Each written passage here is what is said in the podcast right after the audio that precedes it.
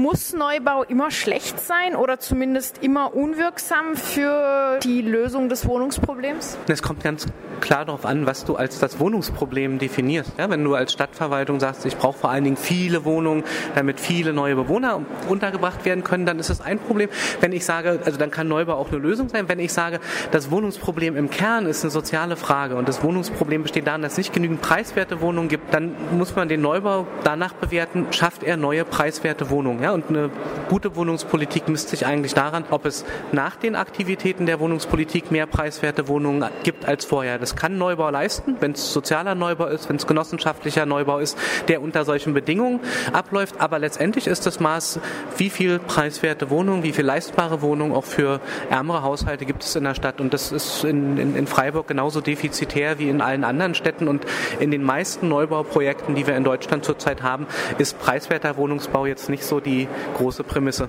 Du verfolgst ja einen Ansatz zur Definition von Gentrifizierung, der ökonomisch argumentiert, der Gentrifizierung als Verdrängung aus ökonomischen Gründen zunächst mal fasst. Oft wird die Gentrifizierungskritik ja auch verstanden oder wie ich meine, vor allem auch wiederum kritisiert als angeblich ein Ansatz, der subkulturelle Aufwertung kritisiert und darin den Grund allen Übels sieht. Schauen wir uns das aber trotzdem mal an. Wie hoch ist denn der selbstgemachte Anteil an der Verdrängung tatsächlich? Das heißt jetzt in den Worten, die du vorher benutzt hast, der Anteil, den BewohnerInnen vielleicht haben können oder auch nicht an der Erhöhung der potenziellen Grundrenten, der Gewinnerwartungen in ihrem Viertel? Ich glaube, dass tatsächlich die sozusagen symbolischen Aufwertungswirkungen von kulturellen Aktivitäten, von vielleicht politischen Aktivitäten, von besetzten Häusern, dass die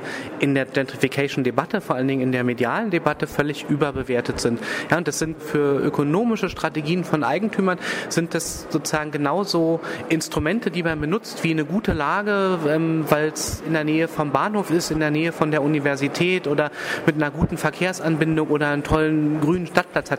Für sozusagen das Heraus Herausheben der Lage, für das Überreden der Nutzer, mehr Geld für dieses Viertel zu bezahlen, nutzen die einfach alle Argumente, die man finden kann. Und es gibt überhaupt keinen Grund, warum ausgerechnet Viertel, in denen einzelne Leute kreative Aktivitäten entfalten, wirklich teurer werden. Also das, das, das steht in, in, in keiner Beziehung. Also keine Wohnung wird schöner dadurch, keine Wohnung hat mehr Sonne, keine Wohnung hat weniger Treppen, weil unten im Keller irgendwie wahlweise der Punkclub oder eine neue Galerie aufgemacht hat. So, und wir glauben sozusagen viel zu häufig oder stellen viel zu selten in Frage, dass sozusagen Preisbildung irgendetwas mit realen Gegebenheiten zu tun hat. Also Preisbildung ist im Wohnungsmarkt völlig fiktiv und nutzt jede Ertragssteigerungsmöglichkeit aus. Und das ist das Problem, was wir haben. Und von daher sollten wir, glaube ich, viel gelassener über solche kulturellen Aktivitäten in Stadtteilen sprechen und das, was man sozusagen so Künstlerinnen und Pionieren der Aufwertung wirklich vorwerfen kann, ist, dass sie ihre vielen Potenziale, ihre sozialen Netzwerke, ihre Kreativität meinetwegen auch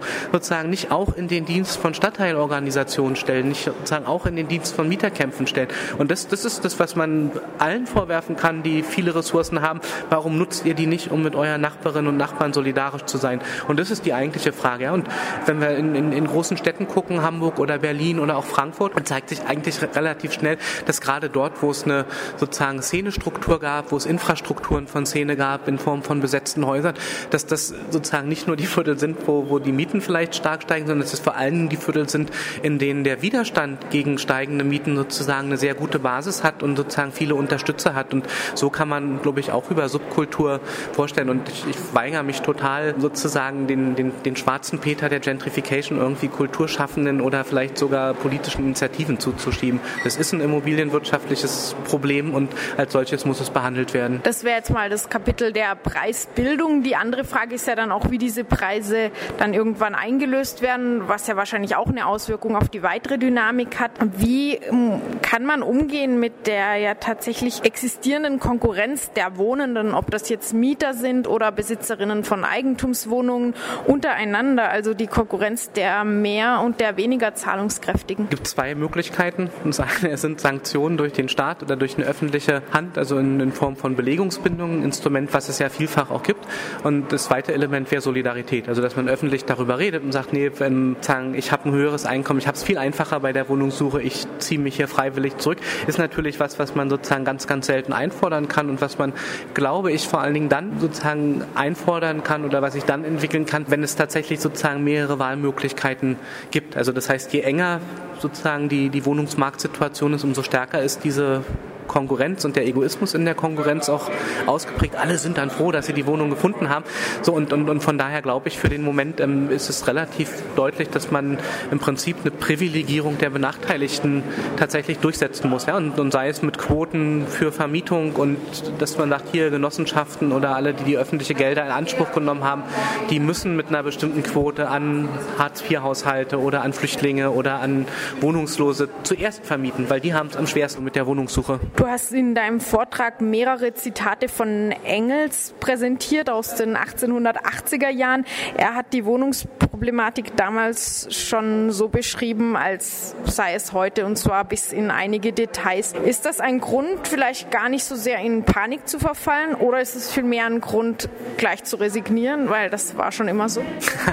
Na, das, das Erkenntnis, dass irgendetwas schon immer so war, das sollte uns auf keinen Fall Ansporn sein zu resignieren, sondern es ist ein Ansporn sozusagen sozusagen die Ursachen von Wohnungsnot und, und, und den aktuellen sozusagen Mietenwahnsinnsproblemen sozusagen tatsächlich richtig einordnen zu können. Und dann sind wir nämlich schnell dabei, dass es nicht mit zyklischen Zuwanderungen zu tun hat oder mit der momentanen Aktivität von Haushalten, die in die Städte ziehen oder mit einem wirtschaftlichen Umschwung, sondern dass es tatsächlich im Wohnungsmarkt und im System des sozusagen Organisierens des Wohnungsmarktes selber liegt, das Problem. Und das bringt uns sozusagen eher in die Richtung, grundsätzliche Lösungsperspektiven zu überdenken und, und, und überhaupt in den Blick zu nehmen. Also insofern ist es schon hilfreich, in die Geschichte zu gucken, aber Wohnungspolitik und soziale Wohnungspolitik ist jetzt nicht so im Handstreich zu nehmen, sondern das ist eine langfristige Auseinandersetzung, auf die wir uns da einstellen müssen. Zu diesen Perspektiven, du hast ein paar Handlungsoptionen aufgezeigt und dabei den politischen Druck ziemlich stark gemacht, gesagt, dass einige Akteure in der Wohnungswirtschaft ihre Namen nicht gern in der Öffentlichkeit gesehen,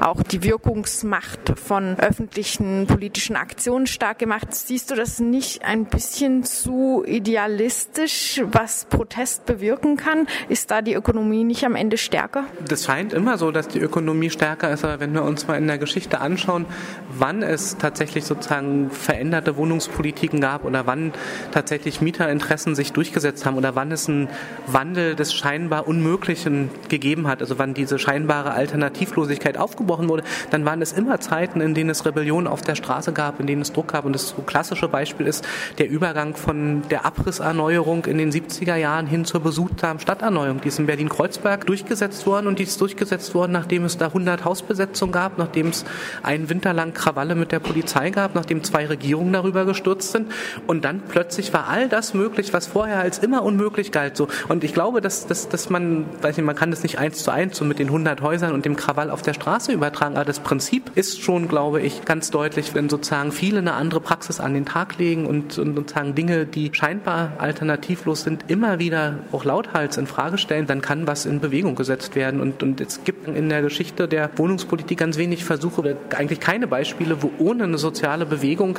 eine progressive Wohnungspolitik entstanden ist. Also wir müssen sozusagen eher andersrum sehen. Also wir, wir, wir sind da nicht am längeren Hebel, aber wir haben gar keine Alternative.